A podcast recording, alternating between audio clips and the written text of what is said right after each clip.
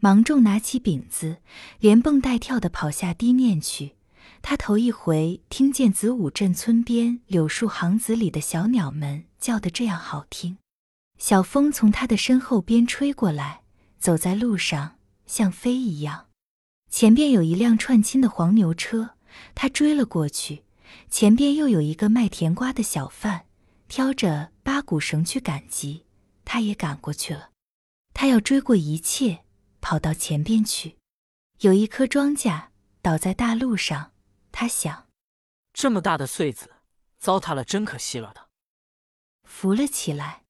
车道沟里有一个大甩洼，后面的车过来，一不小心要翻了。把它填平。走到一个村口，一个老汉推着一小车粮食上低坡，努着全身的力气推上一半去，又退了下来。他赶上去帮助。到街里，谁家的孩子栽倒了，他扶了起来，哄着去找娘。当天晚上，他就过了平汉路，在车站上，他看见了灰色的水塔和红绿色的灯，听见了火车叫。一火车一火车的兵马在他眼前往南开去了，车顶上挤着行李、女人和孩子。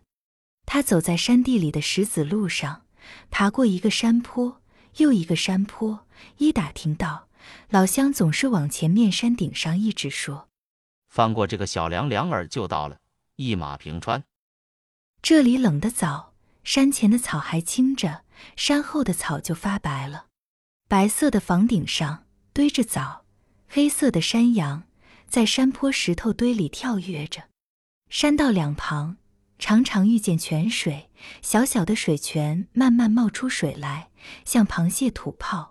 芒种从没喝过这样甜的水，不断蹲下用手捧起来喝，尽量抬着脚步走，还不断踢起小石块。不久，鞋底磨出窟窿来，石子钻到里面去。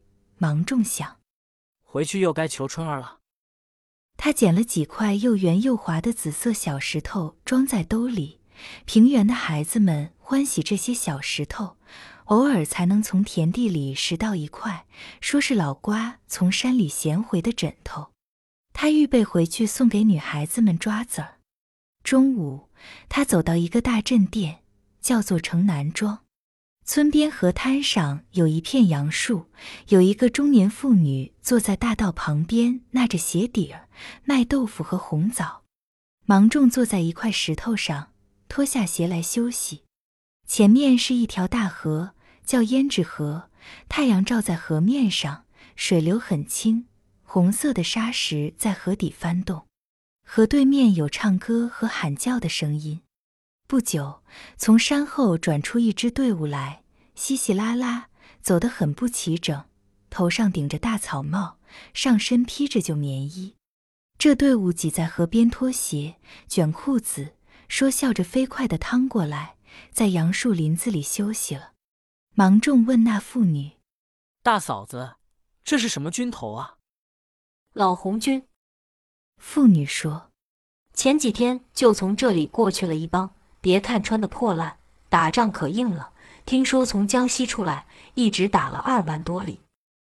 从江西，芒种问，可有咱这边的人吗？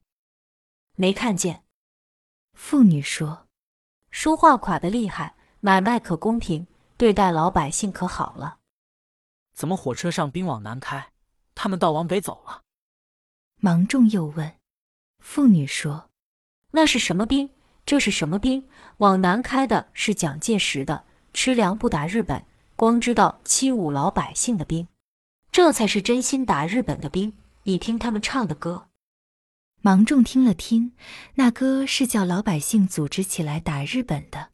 队伍散开，有的靠在树上睡着了，有的跑到河边上去洗脸。有一个大个子、黑瘦脸的红军过来，看了看芒种，说小鬼，从哪里来呀？看你不像山地里的人。从平地上，：“芒种说。深泽县。深泽，”那红军愣了一下，笑了。深泽什么村呢？芒种听他的口音，一下子满带了深泽味儿，就说子午镇，老总，听你的口音，也不远。来，我们谈谈。红军紧拉着芒种的手，到林子边一棵大树下面，替芒种卷了一支烟，两个人抽着。我和你打听一个人，红军亲热地望着芒种，你们村西头有个叫吴大印的，你认识吗？怎么不认识啊？芒种高兴起来。我们在一个人家做活，我还是他引进去的。现在他出外去了，在牡丹江种菜园子，他有一个女儿，红军说有两个，大的是秋芬姐，小的叫春儿。：“芒种插上去。”你是哪村的呀？你认识高庆山吗？红军的眼睛一亮，停了一下，才说认识。他家里的人还都活着吗？怎么能不活着呢？：“芒种说，生活困难点也不算什么，就是想庆山想的厉害。你知道他的准心吧？他也许过来了，红军笑了一下。以后能转到家里去看看也说不定。芒种说，那可就好了。秋芬姐整天想念他，你见着他务必告诉他回家看望看望。红军说，你这是到哪里去呀？我去给当家的送封信。你们当家的叫什么？田大瞎子你们村里谁叫这个？就是村北大班里那年闹暴动，叫红军打伤了眼的。是他，红军的眼睛里的热情冷了，宽大的眉毛挑动一下。那些闹暴动的人们眼下怎么样？那些人有的死了，有的出外去了。芒种说，老百姓的抗日情绪怎么样？红军又问，什么情绪？抗日的心气高不高？高，芒种说，我这就是去买枪，回来就操练着打日本。村里是谁的主事？田大瞎子，红军说，武器掌握在他们手里，是不会打日本的。你们要组织起来，把枪背在自己肩上。他给芒种讲了很多抗日的道理。天气不早，芒种要赶到，红军又送了他一程。分别的时候，芒种说。同志，你真能见着庆山吗？红军说你告诉他家里人们放心吧，庆山在外边很好，不久准能家去看看。：“说完，就低着头回到树林子里去了。”芒种一路上很高兴，想不到这一趟出差逮着了庆山的准信，回去一告学，他们不定多高兴了。把信交了，把事情办妥当，第二天就赶回来。路过城南庄，部队不见了。卖豆腐的妇女说，连夜又往北开了。回到子午镇，看见秋芬和春儿在堤面上相步，芒种老远就合不上嘴，走到跟前小声说秋芬姐，家来，我说给你句话。什么事啊？这么偷偷摸摸的，：“春儿仰着头问。家来，你们全家来。”芒种说着先走了。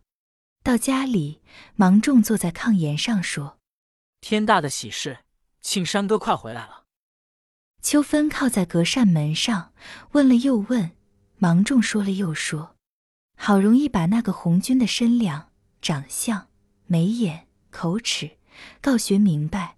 秋芬哭了起来，这是怎么了？芒种着了慌。你见着的恐怕就是他。秋芬说。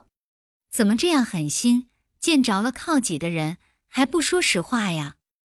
春儿抱着献子家来，也是打芒种。你怎么就不知道好好盯问盯问？他穿着什么衣裳？衣裳顶破旧，芒种说什么鞋袜？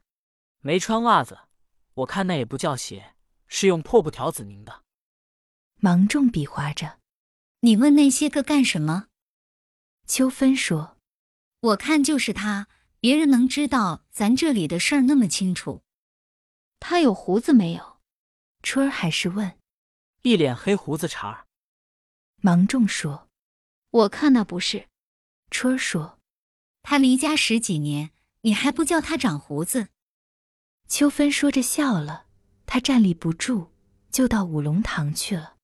春儿在后边暗笑，姐姐像好了一场大病，今天走得这么轻快。